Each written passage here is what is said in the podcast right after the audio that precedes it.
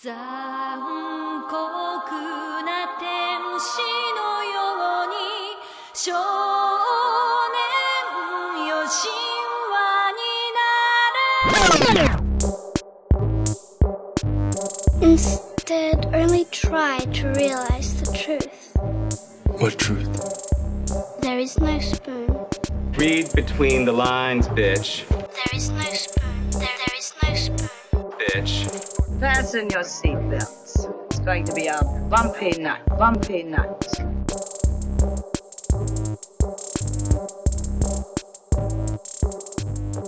Bienvenidas y bienvenidos a este episodio especial y sorpresa de, de Desmenuzando. No estaba en calendario, está estrenando hoy viernes 21 de junio.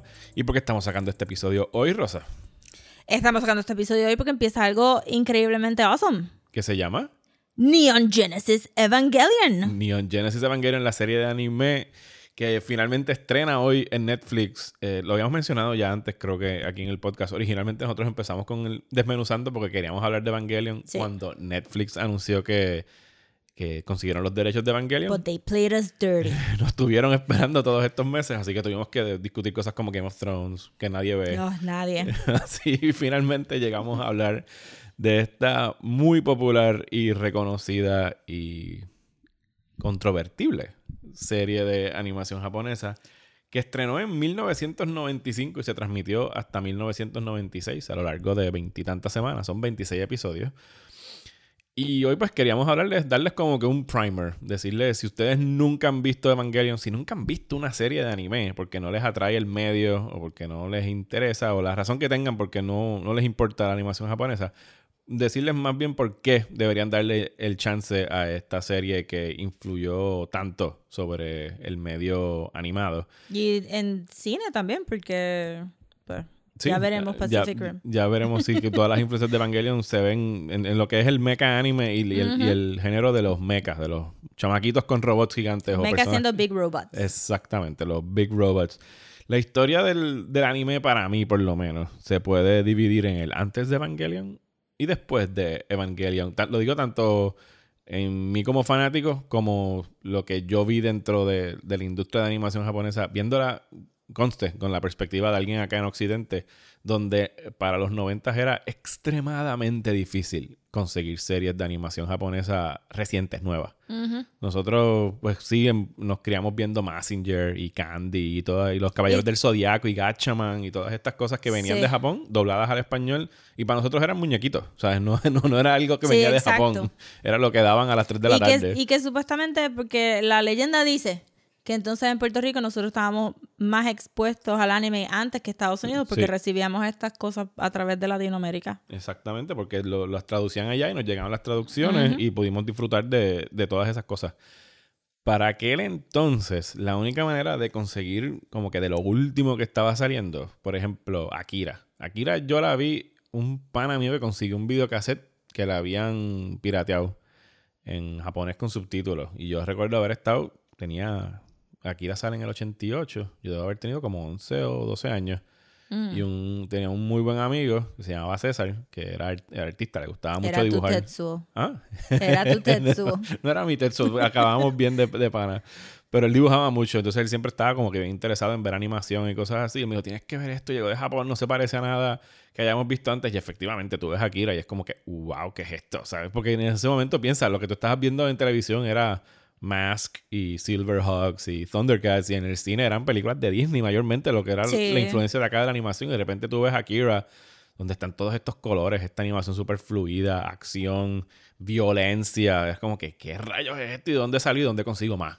Yes. Yo creo que al principio cuando nosotros estábamos viendo este anime no estábamos apreciando muy bien cuán amplio es ese mundo de, de animación japonesa que tiene tantos y tantos y tantos y tantos géneros que todo el mundo puede tener su origin story de cómo entró a ver anime y no tocar el mismo anime. Exactamente. Y, y para aquel momento, donde único que tú podías empezar a conseguir eh, VHS eran a través de un sello que salió que se llamaba Streamline Pictures. State of the art Japanese animation.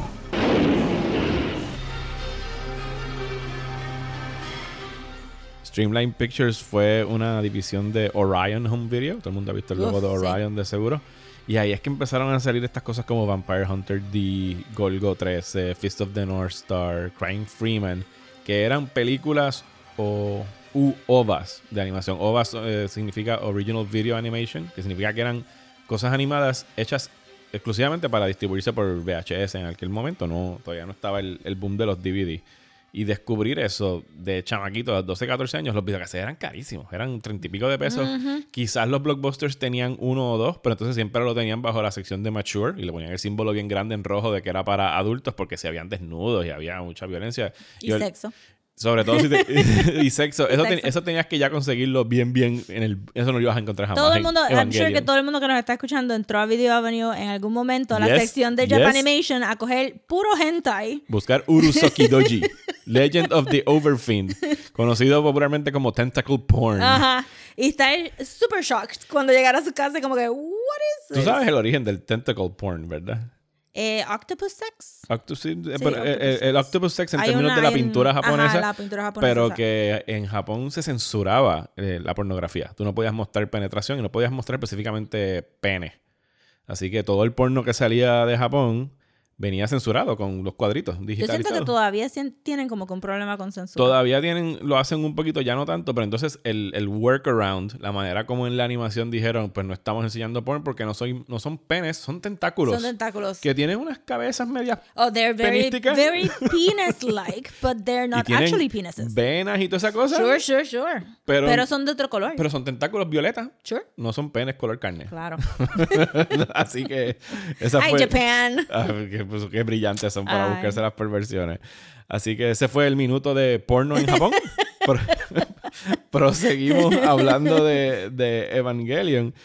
Pero entonces en 1995 llega Neon Genesis Evangelion. Acá yo la veo por primera vez en el 97 alquilando videocassettes por un peso a un muchacho que las alquilaba por su cuenta. Había un fan club de anime en la Yupi de Bayamón y tú le dabas un peso y él te daba un videocassette que tenía cuatro episodios de una serie o tres, cinco episodios de una serie. Y así fue que empecé. Él fue por recomendación de él. Mira, este es del último que me llegó. Evangelion es de Robot Gigante. Y yo le daba un peso y yo veía Evangelion. Y así vi la serie completa en, sí, 97, 98. O sea que un año y pico después de que acabara su transmisión en, en Japón, porque no se conseguía acá todavía. Okay. Y, Evan- ¿y dónde, dónde tú la viste por primera vez? Si te acuerdas. Eh, sí, me recuerdo. Yo estuve dando clases de inglés en un colegio eh, por dos años y este tenía mi grupito de geeks, de, de mis Geek Boys. Uno todavía Ujú. es mi mejor amigo, shout out a Arnaldo, que trabaja en Naughty Dog en California. Y ellos me dijeron, no, si usted tiene que ver esto, bla, bla, bla, bla, bla. Y me dieron random episodes de muchas cosas. Y, y una de las que me gustó fue, fue Evangelion. Y entonces, eh, esto era para 2000, 2001. Fui- yo fui a Visual Arts Bookstore, a Visual Arts Bookstore a alquilar los DVDs y las cosas que tenían. Esto y fue en Condado. Yo era muy en cliente Condado. fiel de Visual Arts. vendido, Bookstore. sí.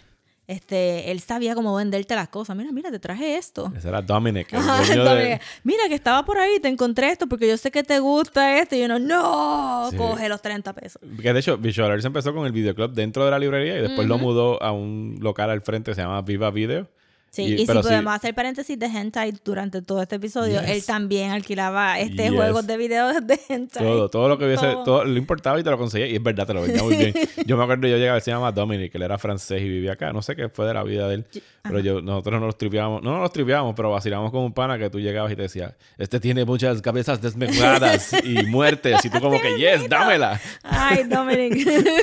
Cabezas Sí. desmembradas. Yo me acuerdo, esa era la cita que yo siempre me Sí, acuerdo. a mí me traía un montón de artbooks de este de, de ilustradoras japonesas super cute que me gustaban, pero alquilábamos un montón. Y entonces mi amiga tenía DirecTV que tenía Locomotion, que era un canal de anime eh, vía este vía la América Latina. Yo extraño, eh, un paréntesis para recordar los videoclips. Yo pasaba horas en Viva Video. Nada o sea, típica escena de Clerks de Kevin Smith en el... Pues yo trabajé en un videoclub, eso te puedes imaginar. Yo pasaba horas hablando ahí con el empleado, hablando de, de cine, hablando de series, hablando de cosas. Y al final de las dos o tres horas me llevaba tres o cuatro videocassettes para casa o DVDs y eso es lo que veía. Y eso es de verdad algo que extraño. La experiencia de... O sea, ahora se da por las redes sociales, pero no es lo mismo. No, no es lo mismo. Yo tenía un par de clientes que venían y como que, ay, qué bueno que estás tú, dime qué es lo que tengo que alquilar esta semana. Y yo literalmente le tiraba cajas random de VHS y yo, te- ok, pues dale, me lo llevo. De hecho, el otro día cuando fui a ver Avengers me encontré con una muchacha que también frecuentaba mucho Viva Video y fue como si nos hubiéramos encontrado panas de high school así de, oh my god, fue un abrazo porque no nos veíamos de cuando cerró el video, como que nos cute, desconectamos. Así que sí, que vivan los videoclubs y qué malo que ya no existen. Sí. Eh, pues entonces llega Evangelion y Evangelion no es como ninguna otra serie. Usualmente las series de televisión de anime para aquel momento eran mayormente dirigidas a, a niños. Eran los Dragon Balls, los Ranma y medio, eh, Macros. Y eran series que duraban cientos y cientos de episodios, ¿sabes? Moon, en- exacto. Estaban en televisión durante años y años. Entonces, con Evangelion nace esta, este estudio que se llama Gainax. Y entonces ellos deciden hacer una serie de 26 episodios solamente. O sea, que para ese momento no era la norma. O sea, eran series que duraban mucho más Ah, tiempo. entonces- eran serials. Exacto, porque la razón que también son tan largas es porque van a irse a syndication. La Ujú. mayoría de las veces que estamos recibiendo todos estos... Por eso es que vimos Messenger y Dragon Ball y todas por- esas por cosas acá. Y las daba, ¿cómo es que se llamaba? Eh, Sandra Saite las daba en Telemundo por la mañana. Ahí es que muchos vimos Samurai X y todas esas series bien Ajá. largas de anime. Y entonces llega Evangelion y no, como dije, no se parece a más nada. O sea, tiene una historia, sí, en términos cuando lo lees, es otra vez un chamaquito y su robot que Es tiene que salvar al mundo. deceptive. Así que eso ya se había hecho antes, eh, o sea, desde Messenger, eh, desde, ¿cómo se llamaba? Sí, a Ya- mí me dieron Evangelion con, con este Gundam. Es, exacto. ¿sabes? Gundam era también un chamaquito y su robot. eh, Giant Robot. Estaba una que hizo el creador de, de Astro Boy. También había una que era sobre controlar un robot. Gigantor. Gigantor, esa misma era. Y de repente llega Evangelion y empieza como la típica historia de un chamaquito y un robot. Y de repente se convierte en algo que no tiene nada que ver Exacto. sobre eso. Empieza a subvert el género. Empieza exactamente a subvertir el género y a virarlo de cabeza y a tratar de analizarlo desde otro ángulo. Y entonces no podemos hablar de... o sea, a raíz de Evangelion es que explota la animación japonesa acá en Occidente porque empiezan a surgir todas estas compañías como ADV Films, eh, Pioneer, Viz. Todo el mundo empieza a sacar DVDs que también eran carísimos. Era 30 pesos cada DVD por cuatro episodios. O sea que estamos hablando de apenas hora y media de Y creo que, que la época también concuerda con la explosión del manga. Que empiezan... con- Sí, porque empiezan a importar todo de Japón. ajá, exacto. Y entonces- Indiscriminadamente. Y a raíz de que Evangelion explota, pues empiezan a salir todas estas series de animación que empiezan a tomarse riesgos, como se los tomaron ellos en términos narrativos y artísticos. Series como Serial Experiments Lane y Cowboy Bebop, que también explotaron en ese momento. Cowboy Bebop, Cowboy Bebop empieza dos años después de Evangelion, así que a lo mejor no es una influencia directa. Pero es parte de la burbuja de creación de tratar de hacer algo diferente con el medio. Exacto, exacto, exacto, exacto. Y entonces no podemos hablar de, de Evangelion sin hablar de la trayectoria de Hideaki Anno, que es el creador de, de Neon Genesis Evangelion. Hideaki Anno comienza, nace en 1960 y comenzó a trabajar en eh, Super Dimension Fortress Macros, que acá se conoció también como Robotech. Oh my God, sí. Él empieza trabajando en esa serie entre el 82 y 83. Y para esa misma fecha, otro animador, un, un hombre muy poco conocido, como Hayao Miyazaki, leyenda cinematográfica, Yes. fundador, cofundador del estudio Ghibli, empieza a adaptar su propio manga, que es Nausicaa of the Valley of the Wind. Y empieza a poner un anuncio para buscar animadores. Hideaki Anno responde al anuncio y él estuvo a cargo de hacer de las escenas más complejas de Nausicaa. Si la han visto, él estuvo encargado del, del God Warrior, que aparece al final, que es este gigante enorme. O sea, es que siempre hubo, es como que desde el principio se veía esta fascinación por las criaturas medias grotescas y raras y que se salían de, de la norma. grotesque. De ahí, eh, Hideaki Anno pasa a ser cofundador de su propio estudio, que se llama Gainax, eh, y durante finales de los 80 y principios de los, no- de los 90 dirige su primera película, que se llamó Royal Space Force The Wings of Hone- Honemasi. Honemisi. Sencillo. Los títulos largos es algo que van a continuar viendo en Evangelion, Sí. súper rebuscado. Y si les interesa ver esta película, creo que la última vez que chequeé estaba disponible en Hulu. Así que la pueden ver, es una película sobre explorar el, explorar el espacio y está buena, les recomiendo que la vayan a ver. También hace una, un- una miniserie que se llama Gunbuster, que fue muy famosa en su momento porque tiene que ver con time travel. Y están estos pilotos que tienen, no time travel, sino que se tienen que ir a pelear con estas fuerzas invasoras lejos, galaxias bien, bien lejos. Entonces la gente en la Tierra envejece más rápido que los héroes. Y hay como que este componente emocional tipo Interstellar, cuando lo Oh. empiezas a analizar ahora. La tengo disponible, si después la quieres ver, tengo, son como seis episodios solamente. Sin embargo, para esta misma fecha, eh, este cineasta japonés también en- comienza una batalla muy seria con una depresión crónica que, que le afecta eh, y se exacerba, entre otras cosas, por varios proyectos que Gainax eh, trataron de iniciar y fueron un fracaso, que amenazaron con incluso quebrar el estudio. Fue justo para este, esta época que a Ano se le presenta la oportunidad de hacer una serie original y de acuerdo con el propio director, Neon Genesis Evangelion es un reflejo de su propia lucha contra la depresión. Y creo que si, ha- si han visto la serie y nosotros ya pues la hemos visto, claramente está ahí su, Sí, su eh, manera eh, de lidiar con la depresión. Si la van a empezar a ver ahora de, de lleno, de verdad que es un tema que tienen que tener en mente, como que por qué el protagonista está reaccionando de esta manera, traten de pensar como que cómo una persona está reaccionando viviendo con una depresión crónica y todo como que cae en su lugar. Pues para hablar de Evangelion es lo que estaremos haciendo durante las próximas semanas. Yes. Eh, estaremos examinando cómo Evangelion aborda esta enfermedad, así como múltiples otros temas que van desde la identidad sexual y como mencionamos, la subversión del género del mecha anime, hasta el propio desdén que Hideaki Anno comenzó a sentir por los otaku. Otaku es la palabra en japonés que significa como que los fans de anime. Pero también sugiere un estilo de vida propio en Japón, que son estas personas que son bien reclusos, bien... ¿Cómo se dice? Sí. Viviendo en una fantasía. Viviendo en una fantasía y viven aferrados a este fanatismo y no salen de esa burbuja en ningún Sí. momento y se, se, se aíslan del, del Sí. mundo. O sea, es una cosa, no es como que, que cool es ser fanático, es como cuando llegas al extremo, o- otaku significa eso, que tu vida gira en torno a solamente tu fanatismo sobre el anime. Y pues esto es algo que le explota eventualmente a Hideaki Anno en la cara cuando se pone más experimental con su historia y empieza cada vez más y más a alejarse de, de los arquetipos y los Exacto. clichés del género.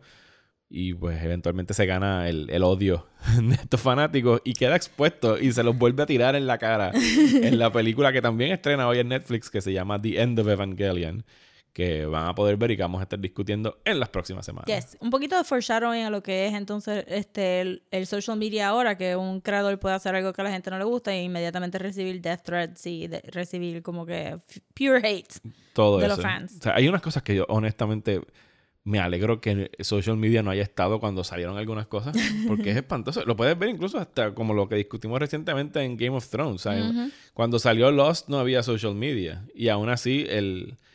el la Estaba empezando. Estaba empezando, pero la no estaba todavía en el nivel que está ahora. Y la desilusión que generó el final de Lost entre algunos fanáticos, no voy a decir todos, pues no, o sea, sí se sintió si leías online artículos, pero no era como que esta cosa que explotaba. Pero duró suficiente que sacaron a Lindelof de Twitter sí, no, pero eso se extendió incluso por. Prometheus. por también. Prometheus, exactamente, por la película de Ridley Scott. Ahora con Game of Thrones todo eso fue eh, bien, no solo explosivo, sino que hasta, no, no quiero usar la palabra asqueroso, pero ya uno no le daba la gana del final, por lo menos a mí, de meterme a discutir Game of Thrones en redes sociales, era tóxico, el ambiente es tóxico. Y, y si es tóxico para ustedes y para mí, que no hicimos la serie Ya, imagínense que nosotros, creador. imagínate el creador que se atreva a estar metido. Por eso es que mucha gente a veces tú no los ves metidos. Alguien que yo admiro mucho, que todavía sigue activo en social media y que ha recibido un chorro de, de, de pushback en años recientes es Ryan Johnson, el director de The Last Sí, Jedi. Y él lo maneja como un campeón. Yo no sé que sí cómo que. él todavía está en Twitter de- y, y lo que tiene que hacer su Y tiene le que- gusta. y tiene que tener esos, esos mutes y esos filtros activados al 100. bien brutal. porque de lo contrario yo me saldría. O sea, yo que recibo una mínima, ínfima fracción del odio cuando pongo algún comentario sobre alguna película, algo que no me gustó, que recibo, qué sé yo, 5, 6, 7 tweets negativos. No me quiero imaginar lo que es alguien que tiene millones de seguidores Yeah. y que eso es todo el día el teléfono ahí sonándole. Pues imagínense eso, pero para Hidea, Hideaki Anno, eh, son cartas. O alguien de verdad tuvo que sentarse a escribir, a post it, a mail it, bendito. Bueno, y entonces para, para cerrar este episodio introductorio de Evangelion, Rosa, Porque tú, ¿qué tú le dirías a alguien que nunca ha visto anime o nunca ha visto Evangelion? Que tú le digas, mira, debes ver esta serie porque blanco.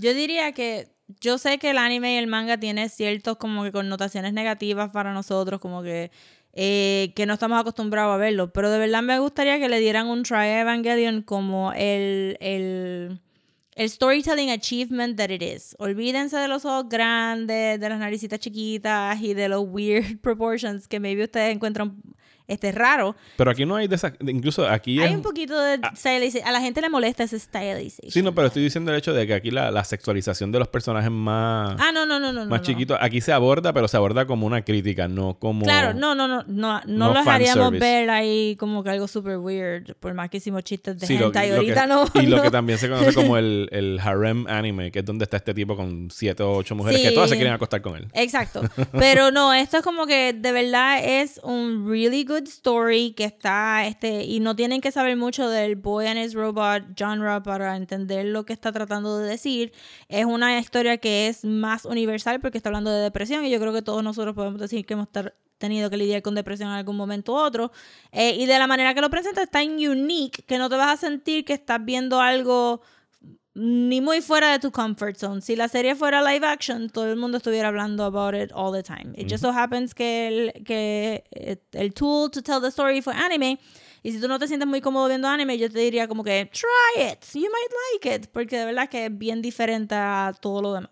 Sí, nosotros el, el calendario, para si no están al tanto, vamos a estar discutiendo ocho episodios por episodio de Desmenuzando. La semana que viene arrancamos con los primeros ocho, después los próximos ocho, después los próximos ocho, y al final vamos a dejar el cuarto episodio de Desmenuzando sobre Evangelion para tocar los últimos dos episodios de la serie, el 25 y el 26, y End of Evangelion, que es la película con la que cerró todo esto. Exacto. Y, y no vamos a estar spoiling los episodios fuera de los episodios que estamos discutiendo. No, no vamos a adelantarnos al material Exacto, que nosotros so- ya sabemos. So sino no que- tienen que ajorarse y binge it para poder escuchar los episodios. Pueden escucharlo, pueden ver los episodios con nosotros de 8 en 8. Sí. Hay otra película que también van a ver que va a estar en Netflix que se llama Death and Rebirth, que la deben ver porque no estoy seguro de qué es lo que va a estar tirando 100% Netflix en, en- en su plataforma.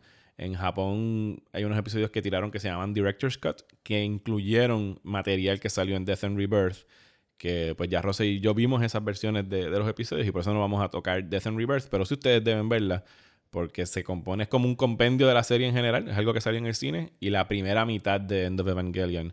El release es medio confuso, pero háganos caso. En Les que vamos a aguantar las manos durante todo el viaje. Do not worry. los ustedes vamos a estar llevando. sit back y vean el, este, with an open mind la serie que les va a gustar un montón. Si yo les diría que cojan por lo menos esa primera probadita de los primeros ocho episodios, Ujú. Y si no les gustan, pues todavía para Escuchen mí, anyway. Claro. para mí se pone mucho mejor la serie después de esos primeros Sí. ocho episodios. Eh, pero entiendo si le tienen algún tipo de apatía al medio. A mí me encanta la animación en general, venga de donde venga, eh, como medio de expresión, medio artístico. Así que siempre he tenido esa afinidad. Y Evangelion es, para mí, yo nada más la pondría al lado de Star Wars, en términos míos personales de fanatismos de toda la vida. Si hay dos cosas que yo siento mucha pasión por, por alguna propiedad intelectual de estas cosas que he visto desde chamaco, Star Wars y Evangelion están en empate. Por eso que- que la estamos desmenuzando. por eso es que lo estamos tocando aquí. so, confíen y, y vean Evangelion. Así que los invitamos a que nos sigan eh, a ver estos episodios de Evangelion comenzando la semana que viene. Y aquí estaremos para discutir esta magnum opus Yes, yes. del anime.